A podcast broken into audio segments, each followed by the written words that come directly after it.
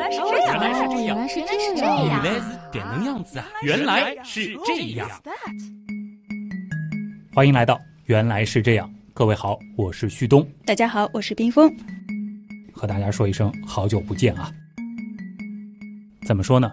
经过我们的再三思考和文案作者们的反复打磨啊，从这一期开始，我们是决定在这个特殊的时期里，和各位刀友来说一说，可以算得上是当下全球最流行的一个词语了啊——新冠肺炎。嗯，其实武汉封城到现在已经有一个半月了，那为什么要拖到那么久才和大家说呢？部分原因呢，之前在刀科学的推送当中我已经解释过了。毕竟那个时候疫情是处在初期嘛，谣言层出不穷，资料呢看的是一头雾水。另一方面呢，我们这篇文案的第一作者尤医生啊，他也说，哪怕是我们平时所说的肺炎，要弄明白它是怎么一回事儿，这里面包含的知识也太多太深奥，科普起来呢，可以说一点儿也不容易。他都这样说，是，而且这背后啊，甚至还有很多的未解之谜。嗯，看来这一期注定是会非常原样了。是的，那我们也用这个系列来致敬依然奋战在一线的白衣天使们。哎，对了，这期节目呢，呃，甚至可以给大家做一个建议啊，就是边听边做笔记。首先呢，我们需要知道必要的呼吸生理学知识。这个详细的内容呢，大家其实可以回听一下我们去年做的《我们为什么要呼吸》这一期节目。当然了。这里我们也带着大家简单的复习和总结一下。那期刚好我有印象，我带大家来回忆一下。人类的呼吸呢，包括肺通气、肺换气、气体在血液当中的运输、组织换气和细胞内的生物氧化过程。其中，肺通气和肺换气合称为外呼吸；那组织换气和细胞内的生物氧化过程呢，合称为内呼吸。简单来说，我们的呼吸就是包括了外呼吸、气体在血液中的运输以及内呼吸这三个部分。嗯，这里有一些关键的数据啊，我们成年人体内氧气的储量呢，大约是。一千五百五十毫升，而我们基础状态下氧气的消耗量呢，差不多每分钟是二百五十毫升。所以当窒息的时候，我们的体内储存的氧气呢，仅仅只能够维持六分钟的基础生命活动。哦，难怪我好像记得说，大脑缺氧的时间是不能超过六分钟的。对，六分钟之后就会造成不可逆的损伤。所以道理就是在这里。是的。我们这里呢是为了之后讨论肺炎来打基础啊，所以这些信息虽然听上去会有些枯燥，但却很重要。我们呢暂且不说气体在血液运输和内呼吸这两个部分，我们只讨论外呼吸，也就是所谓的肺通气和肺换气，也就是我们普通人经常提起呼吸的时候会想到的那个呼吸。哎，那个呼吸呢，更确切来说，差不多指的是我们肺通气的这个部分。医学科普为了严谨，我们呢还是会使用比较专业的叫法。实现肺通气的器官呢是包括呼吸道、肺泡和胸廓等。呼吸道呢是气体进出肺的通道，同时呢它还具有加湿、加温、过滤和清洁吸入空气等作用。肺泡呢则是肺换气的主要场所，而胸廓的节律性呼吸运动则是实现肺通气的原动力。这里呢就要问一个小问题了。呼和吸，你觉得哪个是主动过程，哪个是被动过程？或者说哪个动作在用力？感觉吸气应该是一个主动，呼气是被动。其实呢也不难理解啊，大家也可以自己感受一下。具体来说呢，就是我们通过呼吸机让胸廓的容积变大，从而呢吸入空气，而。呼气呢，则是一个被动的过程。当呼吸机放松之后啊，胸廓呢是自动恢复静息状态下的容积。由于肺部弹性，肺内气体被挤出，这就完成了呼气运动。但是在呼气的时候，我们好像也是在用力的啊。你是说有的时候吹气啊，吹气，这个就很明显。这个呢，其实是我们有意识的在控制肌肉调节出气的速度。参与的肌肉呢，的确很多，但是呢，我们指的啊是无意识状态下的呼气。这是一个被动的过程，这里呢要画一个重点，这个重点就是，呼吸机的收缩和舒张是肺通气的原动力，而吸气是一个主动的过程，呼气则是一个被动的过程。至于为什么呢？我们之后还会解释。嗯，我记得以前上体育课的时候啊，包括健身教练可能也会提到一个叫控制呼吸。嗯，那这个背后是有科学原理的。那具体来说呢，就是吸气呼气比例啊，它是一个非常重要的评价肺通气功能的指标。而一般正常的成年人是一比一点五到一比二，这个呢是最高效的呼吸方式，所谓的吸快呼慢。而控制呼吸其实就是要控制呼吸的频率和吸气呼气比。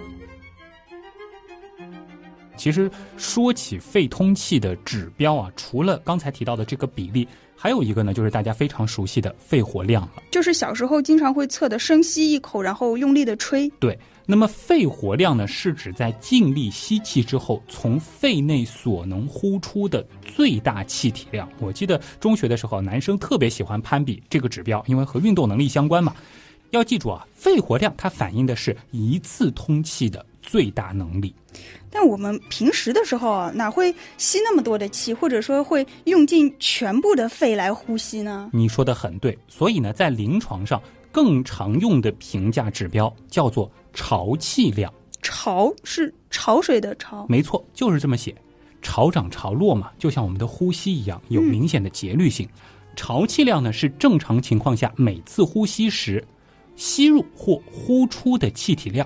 成年人在静息情况下，潮气量呢是和体重相关的，一般呢是体重的公斤数乘以十啊，也就是六百毫升左右。嗯，你一边在说，我一边在感觉自己的呼吸啊，嗯，似乎吸进去的空气并不是所有的都会进入到肺部，那这部分也会算在潮气量里面吗？哎，你观察的很仔细啊，算在潮气量里。在通气过程当中呢，我们每次吸入的气体它并不是完全进入到肺泡。安静状态下，潮气量中三分之一呢，它其实都停留在呼吸性细支气管以前的气道内。大家可以简单的理解成，就是有一段气呢是在我们的脖子里啊，或者说是喉咙里，不能参与肺泡和血液之间的气体交换。不进入肺泡的，其实就是浪费了。想不到竟然会有三分之一那么多。哎，这一部分气道容积啊，它还有一个专业的叫法，叫做解剖无效腔。而解剖无效腔的大小啊，它也和体重有关。一般呢是每千克体重二点二毫升。举个例子啊，一个七十公斤的人，他的这个解剖无效腔差不多就是一百五十毫升。那进入到肺泡的这些气体都能够被我们利用上吗？嗯，就是除了解剖无效腔的这一部分，其实呢这里边也有无效的部分。进入肺泡的气体呢，它也可能因为得不到足够的血液供应而没有发生气体交换。这一部分呢叫做肺泡无效腔。肺泡无效腔和前面提到的解剖无效腔合起来呢叫做生理无效腔。我问一个问题啊，就是无效腔的大小，它是一个静态的概念还是一个动态的概念？其实这个不难想象，应该是一个动态的概念，而且我们是有生活经验的。比如说，人站立的时候，双肺的最顶部它可能出现肺泡无效腔，而人在平躺的时候呢，生理无效腔它就近似等于解剖无效腔。所以你的意思是在躺平的时候，无效腔的容积会相对的小一些，我们会感觉舒服一点。哎，这其实就是其中一方面的原因了。当然了，躺下来为什么会舒服？这还涉及到了，就是它除了消除肺泡无效腔，还能够减轻心脏的负担啊。这个是题外话。我注意到，因为有无效腔的存在，每次吸入的新鲜空气并不能够全部的到达肺部进行气体的交换。对。所以，真正有效的气体交换，其实是以吸入肺泡的新鲜的空气量为准的，是这样吗？对，我们统一一下单位啊，每分钟。这个量呢，在临床上称为肺泡通气量，其实不难算，就是潮气量减去无效腔气体量即可。比如说啊，一个人他的潮气量是五百毫升，无效腔气体量呢是一百五十毫升，那么每次吸入肺泡的新鲜空气就是三百五十毫升，就是五百减一百五。对，嗯，再结合每分钟的呼吸频率，就不难得出它的每分钟肺泡通气量了。我再举个例子啊，比如一个人的肺部通气量是每分钟八千毫升，嗯那他如果呼吸的频率是十六次，那么每次的潮气量就是八千除以十六，嗯，对吧？就是五百毫升。那么按照无效腔气体量为一百五十毫升计算，那么它的每分钟的肺泡通气量就是五千六百毫升。对。这里其实有一个神奇的地方啊，就是你试试看，按照呼吸频率每分钟八次，再算算看结果。嗯，肺部通气量还是每分钟八千毫升的。如果它的呼吸频率是八次的话，那么每次的潮气量就是除八嘛，对八千除八就是一千毫升。是同样按照无效腔气体量是一百五十毫升计算的话，它每分钟的肺泡通气量相当于一千减掉一百五十再乘以八，对。是六千八百毫升，哎，所以是比刚才五千六百要多了一千二。是，这就是问题的关键啊！当潮气量减半和呼吸频率增加，或者潮气量加倍和呼吸频率减半时，虽然肺的通气量保持不变，但是肺泡通气量，所谓真正有效的部分，却可以因为固定容量的解剖无效腔它的存在而发生明显的变化。所以说，从肺泡气体更新的效率来看，适度的深呼吸、慢呼吸会比浅快的呼吸更加有利于气体的交换。是，这也是今天的第二个重点啊。适度的深慢呼吸比浅快呼吸更有利于气体交换啊。其实，无论是体育老师还是健身教练，都和我们提过这一点，医生也是这样说的。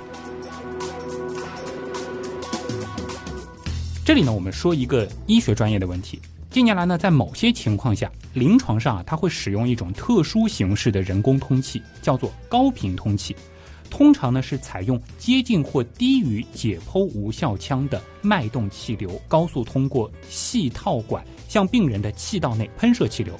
一般的这个频率会达到每分钟六十到一百次，非常快。虽然说啊，这个潮气量其实是小于解剖无效腔的，理论上应该不会产生肺泡通气量，但很奇怪的是，这种方法却奇迹的可以保持有效的通气和换气。这么小的量，那么高的频率，但是是有效的。是的，因为它有效，所以呢，在临床上是一直在用。嗯，但是这个机制呢，却还是一个未解之谜。嗯，一个小小的呼吸就有那么多的故事，怎么感觉就和之前听 DNA 复制的那个过程一样，就是越听越复杂。是的，甚至啊，到现在为止，我们还只说了外呼吸里的肺通气部分，还没有涉及到肺换气。接下来呢，我们还要提一个非常重要的知识点，嗯，叫呼吸阻力。阻力就是我们在呼吸的时候，肺通气的过程是有阻力的。没错，顾名思义即可。这里呢，我需要问问你，就是你觉得这个呼吸阻力的存在，它是一件好事儿还是不好的事儿？听起来呢像是不好的，但是我感觉吧，按照原样的调性，你既然这么问了，我觉得它应该是好的。啊，这是很熟悉套路了啊。那么呼吸阻力它的确是具有非常重要的生理意义，但是呢，呼吸阻力的变化它也是一个非常重要的评价肺部疾病严重与否的标准。这句话大家可以先记一记。这里呢又要问一个问题了，你最近一次哭是什么时候？那 这么八卦的问题吗？这个倒不不是为了八卦而八卦啊，我们关键是想问，就是你在哭的时候有什么感觉？就是感觉很伤心呗，还能有什么感觉？不是这种感觉，我们指的是生理上的。大家在哭的时候啊，有没有留意过这样一个细节？特别是大哭、嚎啕大哭的时候，我们的双手指尖会很麻。对，会有这个感觉，而且有时候会浑身都会有麻的感觉，会抖。哦，如果说大家没有注意啊，因为我也知道，就是有些人可能哭的时候，他并不会特别在意这些细节，或者是当时出现了也没有记住这要哭，的特别特别厉害才会有，就是抽泣，就是你痛哭的那种时候才会有。这是说到关键了。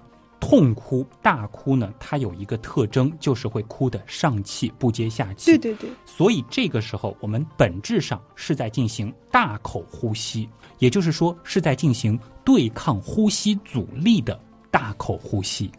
那所以说不一定是要哭，我们平时其实也可以体会到这种指尖麻的感觉。没错，这个实验其实很容易做啊，大家可以自己来试一试，就是深而且快的呼吸十次。但是建议大家别做太多啊，因为做的太多可能会有危险。十次就可以，大家试试看，是不是会有双手指尖麻木的感觉？而且要非常快的呼吸。嗯，因为通常深呼吸会比较慢嘛。对，其实四五下你就能感觉到了。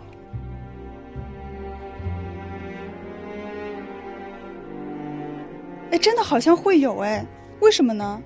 这样的深快呼吸。我们呢是不仅吸入了大量的空气，也呼出了大量的气体。我们呼出的气体当中呢，就包含了二氧化碳。这些二氧化碳原来呢是在我们血液当中的，它是溶解的碳酸的状态。因为刚刚那样的大口呼吸，过量的二氧化碳就会离开我们的身体，所以呢，短时间内就造成了大量二氧化碳的丢失。这个我们用碳酸理解呢，就是在短时间内造成了碳酸的减少，这就形成了什么呢？临床上常见的呼吸性碱中毒，酸碱平衡嘛，酸少了，这个碱相应的就多了。呼吸性碱中毒它的一个特点呢，就是双手麻木。怪不得你前面说大家不能做的太多，对，做太多就中毒了，有危险。是的。那是不是可以这样理解，就是呼吸阻力其实是对我们呼吸的一种限制，来防止我们出现这种过度通气的情况？对，肺通气过程当中遇到的阻力呢，其实可以分为弹性阻力和非弹性阻力。弹性阻力呢，大约占肺通气总阻力的百分之七十，而非弹性阻力大约是占到百分之三十。弹性阻力呢，是平静呼吸的时候主要的。肺通气阻力，这其中呢就包括了肺内弹性纤维的弹性回弹力和血液界面的表面张力。你刚说到肺内弹性纤维的回弹力，是不是可以把肺比作是一个气球？吹得越大，那它就会越难吹。这个时候需要对抗的弹性的回弹力就会越大。是，就是这个意思。那么适当的弹性回弹力呢，它是可以防止出现。过度吸气的现象，否则这个肺就撑爆了嘛，对吧？但是你刚刚提到的另外一个液气界面的表面张力又是什么意思呢？呃，是这样的啊，就是在肺泡内面啊，是覆盖有一层极其薄的液体，这个厚度呢，通常是小于零点一微米的。正是因为有了这个薄膜的存在，它就存在了一个气体和液体的表面张力。由于肺泡它是呈球形的。这个张力的合力呢是指向肺泡中心的，简单的来说呢，就是这个张力会把肺泡压扁，而我们在呼吸的时候呢，就是需要对抗这样的压扁的阻力，把肺泡给吹起来。嗯，我感觉这个肺泡还挺不容易的。哎，是的。要知道另外一个事实，就是我们的肺泡它不是每个都一样大的，有大有小，这就会使得。肺泡内的压力呢，并不稳定，所以呢，大肺泡因为表面积大，这样一来呢，它的张力就会小很多，容易被吹起来；而小肺泡则相反，时间长了呢，就会萎缩甚至关闭。所以时间久了，大肺泡会越来越大，小肺泡会越来越小。是的，而且这甚至会形成一种很常见的肺部疾病——肺气肿。原来如此。哎，其实呢，同样的，由于这样表面张力的存在，肺泡呢都在被压缩，肺泡和肺泡之间的组织空间就被动变大了。而在肺泡和肺泡之间的是什么呢？就是用于气体交换的毛细血管。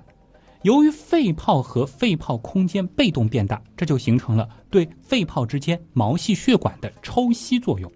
这样，毛细血管中的血浆呢就会被抽吸出来。阻碍肺的气体交换，这就会形成另一种疾病。什么疾病？大家肯定也听过，那就是肺水肿。啊，这个呢，我们在说到肺换气的时候啊，还会再详细的分析。但是我觉得很奇怪啊，既然这些条件和差异我们每个人都具备，但并不是所有人都有肺气肿、肺水肿啊。那大部分人的肺不都是挺好的吗？有道理。那你想过没有？我们是怎么去对抗这样的阻力，或者说我们是怎样将阻力控制在生理范围内的呢？估计健康人体内应该有什么秘密武器吧？哎，猜对了，别忘了我们身体当中有一种肺泡二型上皮细胞，而这样的细胞它能分泌什么呢？分泌什么呢？它会分泌一种肺泡表面活性物质去对抗这样的表面张力，而这也就恰恰是今天的第三个重点了。我们依靠肺泡二型上皮细胞分泌的肺泡表面活性物质来对抗表面张力，而这样的表面张力一旦增高的话，那就会产生肺水肿和肺气肿。我明白这个为什么是重点，因为我好像记得新型冠状病毒就是和肺泡二型上皮细胞的 ACE 二这个受体结合而致病的。没错，到这里呢，我们已经开始触及一些本质的问题了。不过呢，还是不着急，大家的基础啊打得还不够扎实。脑洞太大，休息一下。如果听节目不过瘾，大家也可以到咱们的微信订阅号里去逛一逛哦。和节目有关的更多知识干货，每周节目的 BGM 歌单，还有趣味猜题闯关，都在那里了。微信订阅号搜索“刀科学”，刀是唠叨的刀。我们再来看看占比不大的非弹性阻力，差不多是占百分之三十。非弹性阻力的主要组成呢是气道阻力，来自气道本身的阻力。对，那这个力怎么去感受呢？喝过珍珠奶茶吧？啊，当然，现在好想喝一杯。很久没喝了啊！行，一会儿我们叫外卖。那再问你，盒装牛奶喝过吗？怎么可能没喝过呢？但是你突然问这个干什么？你有没有发现，吸奶茶？要比吸盒装牛奶省力，对，而且一控制不好的话，就容易一下吸好多，容易呛到。哎，你想过为什么吗？因为奶茶的吸管粗啊，所以这就是你说的气道阻力。确切的来说呢，是气道阻力的原理。我们的气道，你也可以理解成是一根吸管，而气道阻力呢，它同样和气道的粗细有着密切的关系。确切的来说啊。气道的阻力和气道管径的半径四次方成反比。我这是空气动力学的知识吧？啊，以后有机会和大家聊压缩空气的时候啊，可以和大家展开这个知识。当然，今天聊的呢是人体，所以气道阻力呢，它还和气流的湿度、温度、气流速度、气道内壁的光滑程度有关。过快的气流，它会形成湍流。气流过于干燥或气道内壁不光滑呢，也会形成湍流，从而增大气道阻力。那气道阻力它有什么临床上的应用吗？哎，比如说我们去医院会做一项治疗，叫做雾化吸入。嗯，医生会在雾化吸入剂里加入支气管舒张剂，一方面呢会使得气管扩张，降低气道阻力，同时呢也湿润了吸入空气和湿化了我们的气道内壁。让空气尽量以层流的方式前进，这就可以大幅降低气道阻力，很大程度上就能缓解呼吸困难了。所以我有时候感冒的时候做完这个雾化吸入，就会感觉很舒服。原来是这个道理。对，还有人说这个，呃，感冒的时候这个倒一杯热水，然后去呼吸上面的热气，人会舒服一些。原理呢也在这儿。说的有点远啊，我们再回头看看我们说的第一个重点，还记得吗？就是吸气是一个主动的过程，而呼气是一个被动的过程。是，那现在你可以理解为什么我们说吸气是一个主动的过程，而呼气是一个被动的过程了吗？嗯，还是有点不太理解。这个帮大家再总结一下啊，就是我们在吸气的时候呢，胸腔容积增大，带动肺部容积增大，让支气管、肺泡这样的气道半径增大，这样气道阻力。就减小了，就是让空气更容易的进入肺泡，参与到气体交换。对，同时呢，深慢的呼吸啊，会让气道半径更大，更适合气体进入。那随着我们吸气到终末时刻，也就是快吸的差不多了啊，嗯，肺部的回弹阻力就增大了，这就限制了我们不能够继续吸下去，过度吸气。这就开始呼气了。哎，前面也说了，呼气啊，由于是一个被动的过程，那它有着一比一点五到一比二的吸气呼气时间比，肺部的容积呢就慢慢减小，气体慢慢呼出。随着支气管、肺泡这样的气道半径减小，这个阻力呢它就会逐渐增大。这样的阻力可以防止我们过度的呼气，而导致肺泡和小气道的塌陷。对，或者说就是让我们呼的时候不是一下子全出去，嗯而是慢慢有一个过程，甚至是比吸会更慢一些。对一比二的时间嘛。对，之所以说是被动的，其实大家可以理解成是气球。气球进气的时候是一个主动的过程，但是放气它其实是自。己气就跑出来对了，。可以不那么严谨的这样理解。好，那么在肺泡表面活性物质的共同作用下，肺泡它会恢复正常，并且呈现一种非塌陷的状态啊，并不是说这个气球彻底全瘪了。那我们的一次呼吸运动呢，就此完成，然后循环往复下去。嗯，呼吸系统真是不容易，由衷的感觉，我们的人体确实是大自然最精密的系统。看似我们每天都在做的简单的呼吸运动，里面有那么多的原理和知识点。是的，要知道，以上这些只是我们所说的肺通气生理。如果要治病救人，我们也必须先要弄清楚生理条件下我们的器官是怎么样工作的，我们才能够知道生病条件下的种种表现是怎么一回事儿。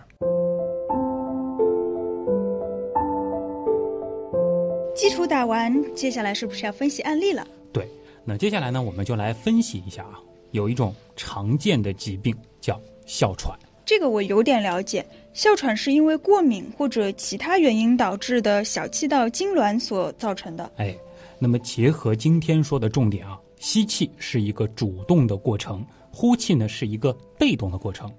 气道在吸气的时候主动打开，呼气的时候肌肉做功消失，完全进入被动状态。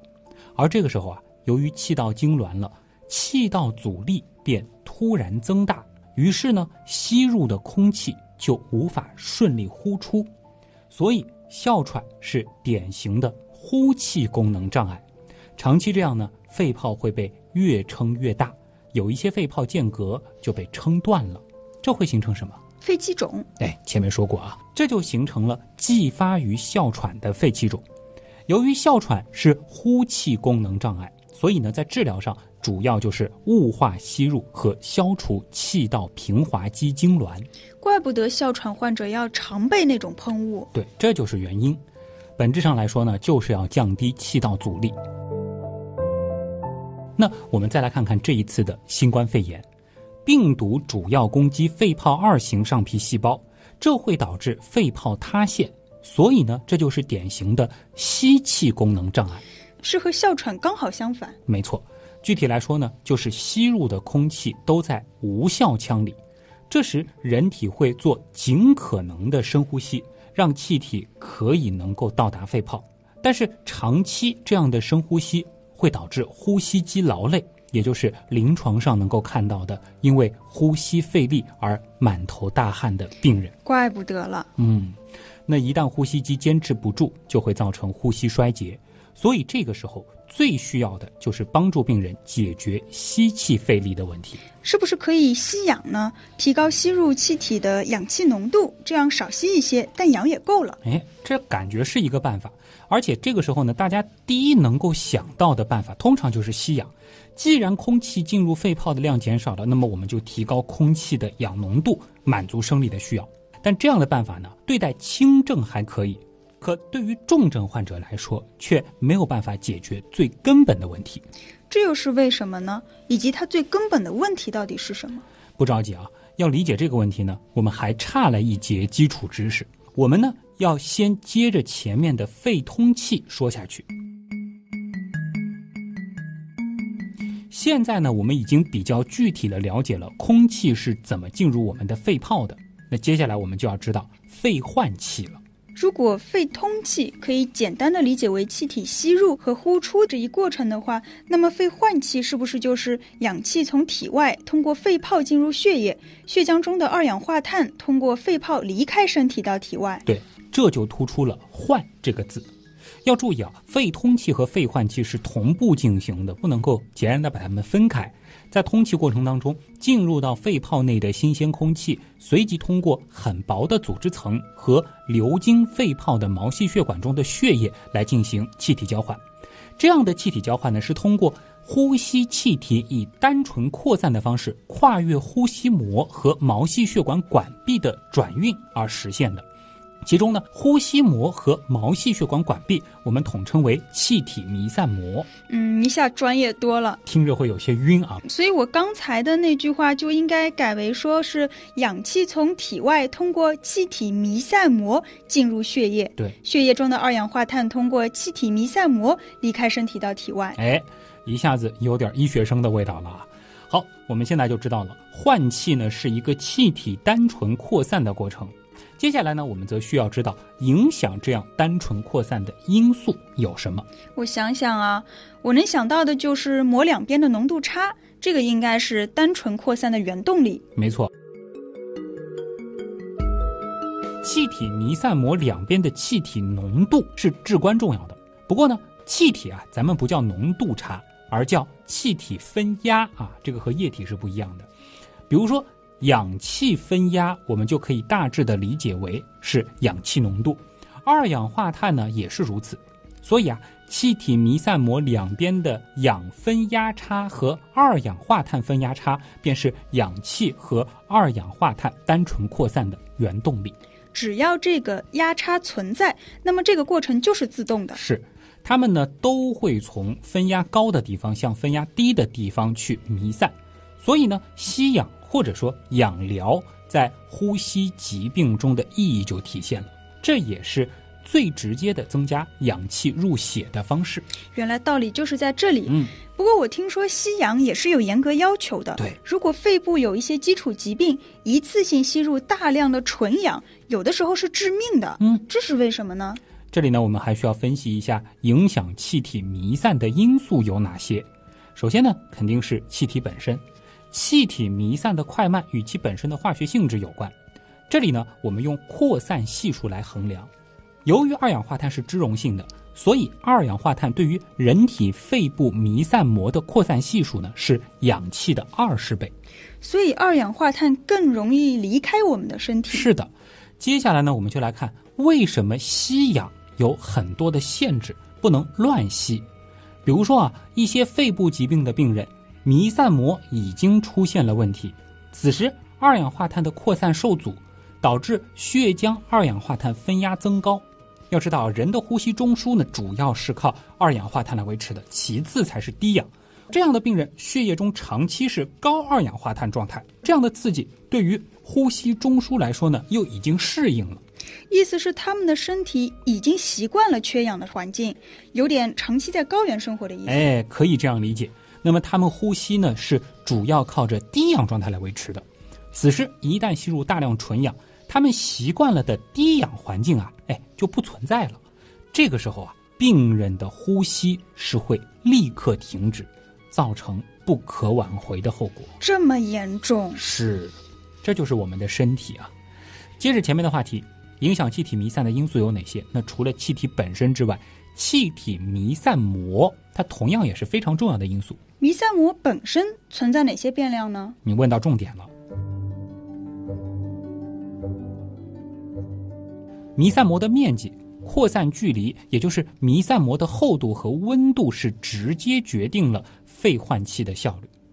专业名词又开始多了，嗯，一个一个来说。首先呢是弥散膜的面积，我们肺部的弥散膜面积呢大约是八十平方米，静息时参与换气的则有。三十五到四十平方米是平方米这个单位，单位没错，面积非常大啊！我记得有一个很著名的人体冷知识，讲的就是人体肺泡总面积，这个面积非常大。但是呢，面积再大也得和空气接触才能够顺利换气，对吧？当发生肺炎的时候，大量的渗出物是充塞于肺泡腔内。专业点说呢，这种状态就是肺组织质地如同肝脏，称之为实变。这种情况发生的时候，或者说深部的痰堵住了支气管，那支气管以下的肺就会出现肺不张，弥散膜的面积呢因此大量减少，这就呼吸困难了。是，这样的肺炎啊，叫做大叶性肺炎。哎，我记得八九十年代的时候，这个病特别多见。对，很多文学作品里也都描述过。是的，病人呢会高热四十度。大叶性肺炎呢一般是细菌导致的，什么细菌呢？其实就是我们常常说起的肺炎链球菌。而弗莱明发现了青霉素之后啊，这个疾病其实就从绝症变成了愈后非常好的病，一般呢是不会留任何后遗症的。伟大的青霉素啊，以后真的要好好说说。是的，当然了，我们今天这个系列的主角是肺炎本身。这里呢，我们可以稍稍展开一下，就是肺炎按照病理解剖部位是可以分为大叶性肺炎、小叶性肺炎和间质性肺炎。而对于由病毒引起的肺炎来说，基本呢是会病变为急性间质性肺炎。这是什么意思？间质性肺炎呢，它会造成肺间质增厚，肺泡间隔增宽，因此呢。就会导致弥散膜的厚度增加，这就会影响换气功能。由于肺间质增厚，肺泡间隔增宽，增宽的间隔内呢，便充满了炎症细胞和充血水肿，所以啊，在照肺部 CT 的时候，就会出现我们耳熟能详的一句话：肺部 CT 出现点片状膜玻璃影。是，这就是在肺部 CT 上的宏观表现。另外呢，对于弥散膜的厚度增加，还有一个最大的原因就是痰液。由于肺部炎症会出现大量的痰液，痰液呢会让弥散膜变厚。最近关于重症病人的治疗里面，一直听到一个词叫吸痰。是的，对于这样的痰液，最好的办法就是吸痰。临床上呢，甚至会要求医生或护士对于重症病人每半小时吸痰一次，而且二十四小时不间断，从而帮助病人渡过难关。如果你不吸痰，病人就会因为痰而窒息死亡。太辛苦了，医生和护士真的得三班倒啊！是有的，甚至是不眠不休啊。一线的医护人员呢，真的是非常的辛苦。当然了，对于他们来说，吸痰既是职责，也是基本功。我们再回到刚刚的最根本问题，你大概明白了。对于重症病人来说，他们的肺泡在塌陷状态下，有效弥散膜面积减少。肺间质增厚，肺泡间隔增宽，弥散膜的厚度增加，而且部分气体弥散膜已经损伤啊，听着就很窒息。哎，那么吸入的氧气浓度提高后，由于氧气的弥散膜面积增加，但相应的二氧化碳排除的弥散膜面积减少了。同时呢，由于连接肺泡的小支气管这样的小气道也出现了塌陷，肺泡内的气体也不易排出。这个时候，我们便会把已经交换出体内的二氧化碳又交换回血液里。对，因为只要有分压差，就会自动交换。是，所以呢，体内就会出现二氧化碳蓄积。其实啊，这样的蓄积，我们健康人也会出现。在早期呢，可以兴奋呼吸运动，帮助二氧化碳排出。对于健康人来说，我们的反应就是呼吸频率加快了。但是，重症病人，他们的呼吸肌肌肉的肌呼吸肌已经出现了劳累麻痹，对于这样的兴奋呢，就没有反应了，这就很麻烦了。是，随着二氧化碳浓度的不断提高，二氧化碳就会麻痹呼吸中枢，产生二氧化碳麻醉，这会导致症状立刻加重，甚至出现不可挽回的后果，就是新闻里面经常听到的所谓断崖式下降。是。对于重症患者，最好的办法就是呼吸机辅助通气，用呼吸机的正压通气来帮助病人呼吸，吹起那已经为数不多的塌陷肺泡，让病人获得生机。这就是在电视里面看到的，每个病人都会戴一个面罩，帮助他们呼吸。是，也就是说，二氧化碳对于呼吸来说是先刺激后抑制的。嗯，轻度升高呢会刺激呼吸运动，而升得过高又会产生呼吸中枢毒性来抑制呼吸运动。是，那这背后具体的原理现在弄明白了吗？这深层的原理啊，其实就非常复杂了，而且这也是呼吸生理调控中最重要也。最有意义的环节，这里呢，我们可以简单的解释一下：我们的呼吸运动受到中枢化学感受器和外周化学感受器的双重控制调节，而二氧化碳啊，其实在这两个通路当中都有角色扮演，但是呢，它扮演的角色又是不同的。怎么说呢？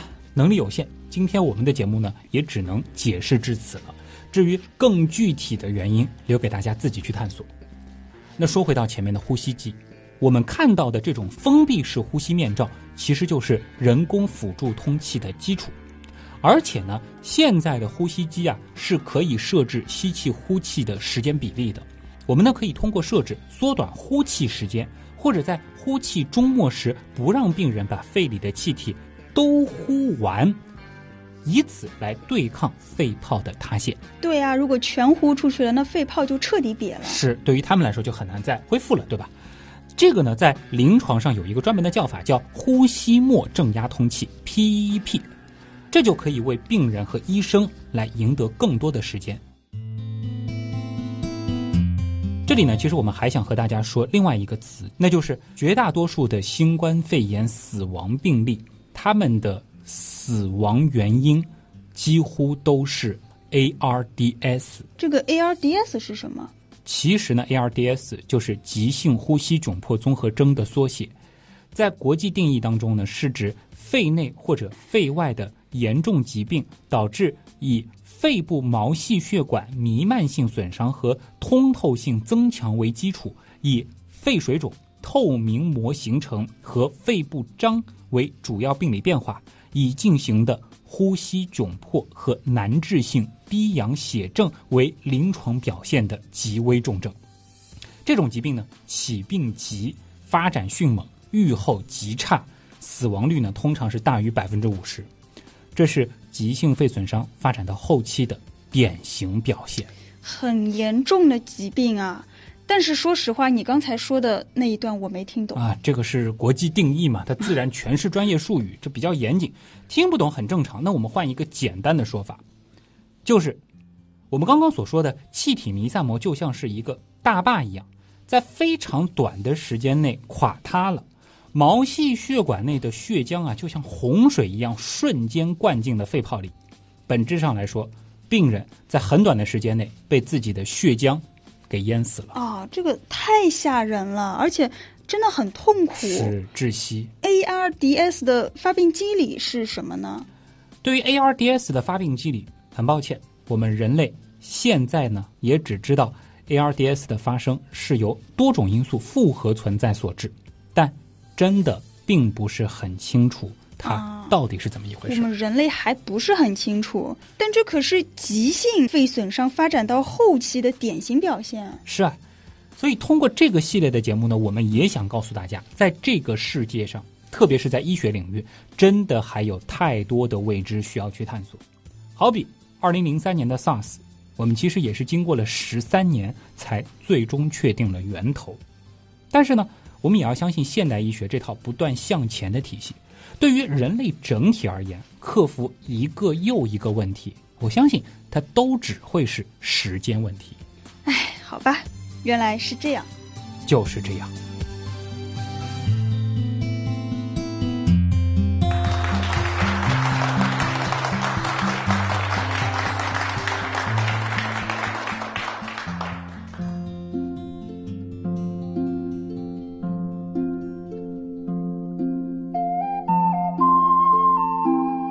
篇文案其实一开始的时候就和大家说过啊，是出自由医生之手啊，只能说是一种巧合。就是从年初的终点那些事儿开始，我们今年开年的这个话题总体上都是偏向于严肃和对，甚至是沉重啊。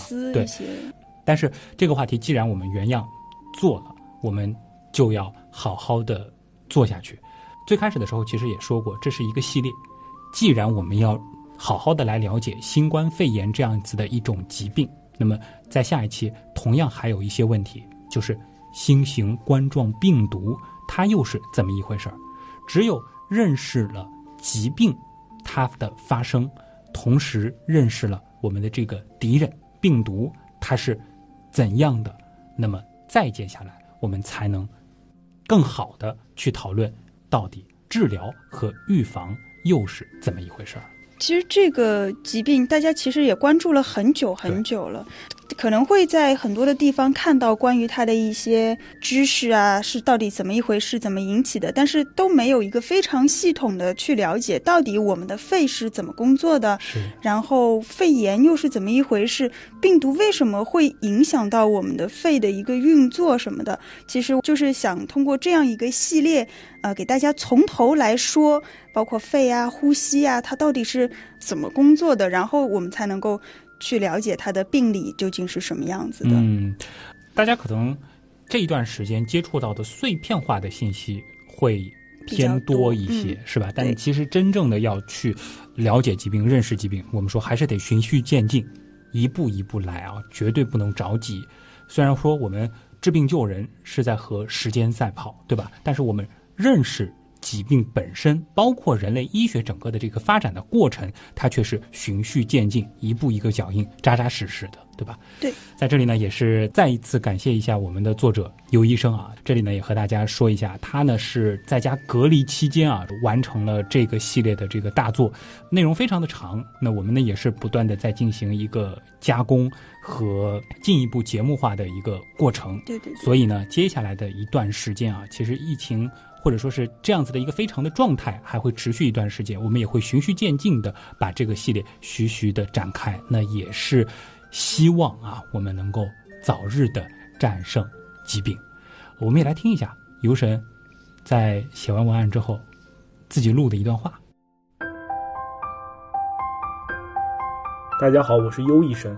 相信大家这段时间都被“新冠肺炎”这个词刷屏了，疫情也开始在全世界蔓延。作为一个医疗工作者，面对疫情，我们冲在前线，这是我们的工作职责，也是我们的使命所在，更是我们去兑现在学医时许下的希波克拉底誓言。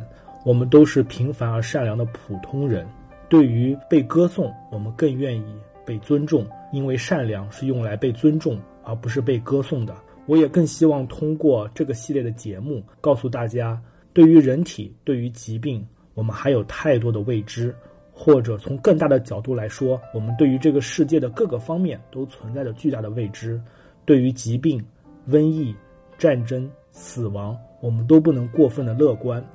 我想在这里引用北野武对日本三幺幺大地震死难者的评述。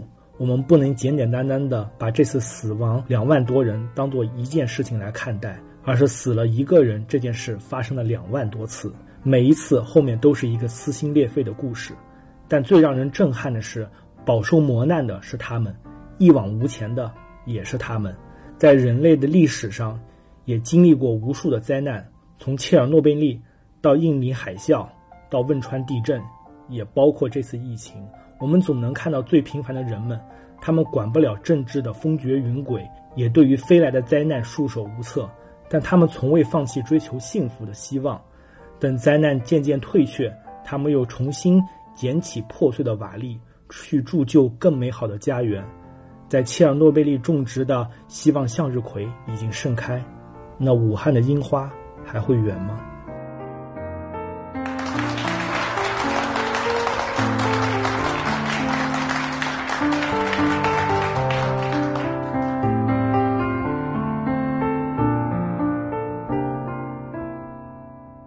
其实，这个系列或者说我们选在这个时候复工啊，还有一个额外的意义。但是今年和大家说呢，心情好像和往年会有点不太一样。对，因为是到了三月的头上嘛，原来是这样，其实是又迎来了一个更新的这个周年。周年，我们是六周年，六整年，进入第七个年头了啊。嗯，呃。能推出这样一个系列的节目，嗯，呃，也算是一种纪念。其实纪念倒是次要的，更重要的是致敬，至今依然奋战在一线的这些医务工作者们啊，谢谢你们，你们辛苦了。